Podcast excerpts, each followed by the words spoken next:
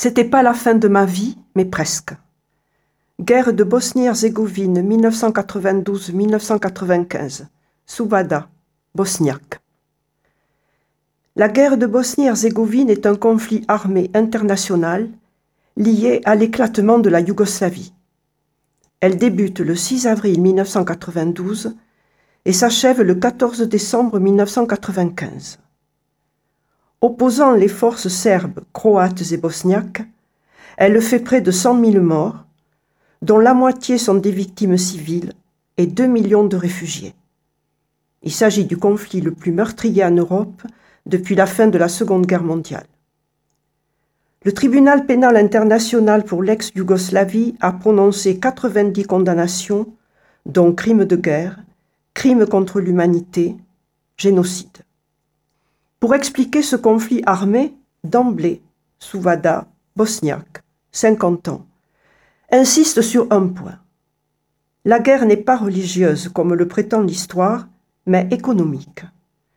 Elle prend racine dans l'éclatement de la Yougoslavie fédération constituée de six républiques la Bosnie-Herzégovine, la Croatie, la Macédoine, le Monténégro, la Serbie comprenant les régions du Kosovo et de la Volvodine, et la Slovénie. Avant, il n'y avait aucune tension entre les peuples qui vivaient en harmonie. C'était la libre circulation et chacun possédait un seul passeport, le yougoslave. Une vie bonne, jusqu'à ce que la Slovénie décide de son indépendance. Étrangement, en un mois et demi, elle l'a obtenue. Une semaine de combat seulement et de faibles pertes humaines. Ce fut très simple. Si simple que les autres pays ont pensé L'indépendance après tout, pourquoi pas? La Croatie l'obtiendra en suivant. C'est là que tout se complique et que la guerre commence l'Union yougoslave, État unitaire slave, vole en éclat. Un ordre nouveau voit le jour sous l'impulsion de Milosevic. Tous les Serbes en un seul État. Ce qui signifie la naissance de la Grande Serbie. Le nettoyage ethnique mené par les Serbes de Bosnie commence alors. En 1992, Souvada avait 20 ans et ne se souciait pas de ce qui allait se passer. Elle vivait, légère et naïve, dans un village au nord de la Bosnie. Inscrite à la faculté de droit de Duboy, elle souhaitait travailler à Belgrade et non à Sarajevo. Pourtant, sa mère voulait qu'elle quitte la Bosnie, voyant comme une prémonition l'enfer se dessiner. Les frontières avec la Croatie étaient encore ouvertes. Un départ était possible. Certes, la Bosnie n'était pas reconnue en tant que telle. Le pays était dépendant, sans lettres. En réalité, tout était flou. Une nuance de gris qui trouble la vue, notamment celle des Bosniaques qui n'ont rien vu venir. Ils n'étaient préparés à rien, à part quelques-uns pauvres résistants esselés qui cachaient des armes. Les Serbes, eux, les Serbes de Bosnie, les voisins, les amis de toujours, ces Serbes-là étaient préparés et prêts à frapper fort. Sans armée de leur côté, les Bosniaques étaient sans possibilité de se défendre. Et cela n'était pas quelques armes cachées qui pouvaient faire le poids. En avril 1992, les milices serbes, soutenues par l'armée yougoslave devenue pro-serbe, lancent des attaques de grande ampleur contre Sarajevo. À partir de ce moment-là, ils se sont acharnés sur la Bosnie, qui est le cœur de la Yougoslavie le pays a vécu dans un bain de sang jusqu'aux accords de Dayton le 14 décembre 1995. Tout a commencé un 6 avril 1992. Je vis alors dans mon petit village, j'ai 20 ans. La guerre est débutée quand les Serbes ont commencé à tirer sur les habitants de Sarajevo. Tout a très vite dégénéré. L'armée serbe était déjà positionnée. Ils attendaient que le commandant donne l'ordre de tirer. Nous, dans notre village, à 220 km de Sarajevo, nous apprenons l'attaque par la télé bosniaque. Mais les chaînes captaient mal. On regardait, mais nous étions toujours dans le déni total, pas conscients de ce qui pouvait se passer. Que voulez-vous que je vous dise? On vivait dans un petit village où on se connaissait tous. On est allés aux mêmes écoles. On a tous grandi ensemble. Nous, on est soudés.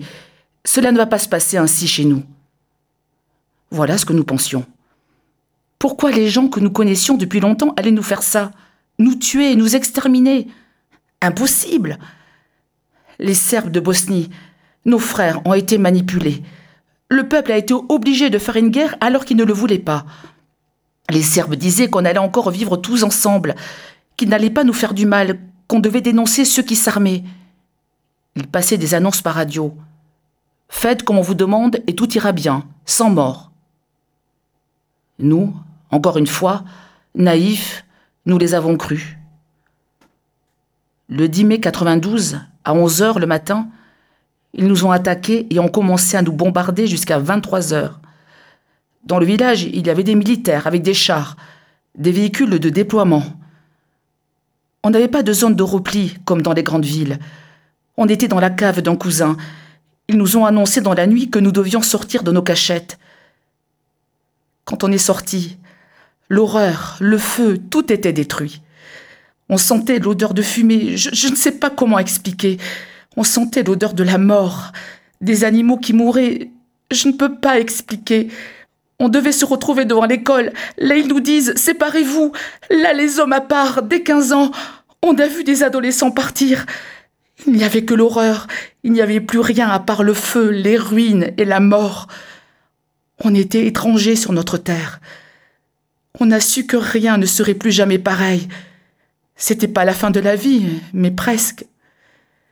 Je voyais arriver des gens blessés, des enfants qui pleuraient. C'était le chaos total, l'incompréhension totale. Certains hurlaient, cherchaient, appelaient au secours. Des blessés partout. On commençait à entendre le nom des gens tués. D'un côté de la route, les soldats serbes ont pointé leurs armes sur nous. Il fallait obéir, écouter et ne pas poser de questions. Ils ne répétaient pas deux fois. Il fallait marcher, marcher, marcher. Ne restez pas là, marchez, nous ordonnait-il. On ne savait pas où aller. On a marché trois kilomètres et on s'est arrêté devant une usine de produits chimiques. On était à côté d'un village qu'on connaissait très bien. Pourtant, là on s'est dit On est chez les ennemis On n'avait plus d'amis à qui s'adresser, on n'avait plus d'aide. En quelques heures, nous étions devenus des étrangers terrifiés sur notre terre. Des bus sont arrivés. Fallait-il monter dans le bus? Je monte avec ma maman? Dans mes souvenirs, j'avais l'impression qu'on était seul au monde. Même si je voyais des gens que je connaissais, ils étaient devenus des étrangers. Je me souviens avoir aidé une petite fille qui tremblait comme une feuille. Je lui ai donné la couverture que j'avais prise dans ma cave. Il fait encore froid la nuit en Bosnie en mai. Après trois kilomètres, le bus s'arrête. Je regarde. Je connais le village. J'y avais des camarades de classe. Maman me dit qu'elle ne connaissait personne. J'ai dit Maman, ne te pose pas de questions, descends. Là, j'ai compris qu'on était entré dans l'exil. On y était. Il fallait sortir de ce cauchemar. Le village est en hauteur, je monte le chemin. Des gens en pleine nuit commencent à allumer les lumières et nous appellent. Venez, venez, pour qu'on dorme chez eux. Du coup, on entre. Ma mère me dit Pourquoi es-tu descendu du bus? Je lui réponds que là, on est en vie, on cherchera de l'aide demain, au jour. Ceux qui ont continué dans le bus sont restés sans aide et sans assistance une semaine, dans des conditions dures. Nous, le lendemain, on a pu regagner la maison de ma tante et rester chez elle une semaine. Mon oncle, qui a appris qu'on y était, a pris le risque par la forêt minée de venir nous voir. Mon frère, lui, avait été capturé. On ne savait pas où il était. Au bout de quinze jours, on entend dire que tous les hommes du village sont dans une caserne.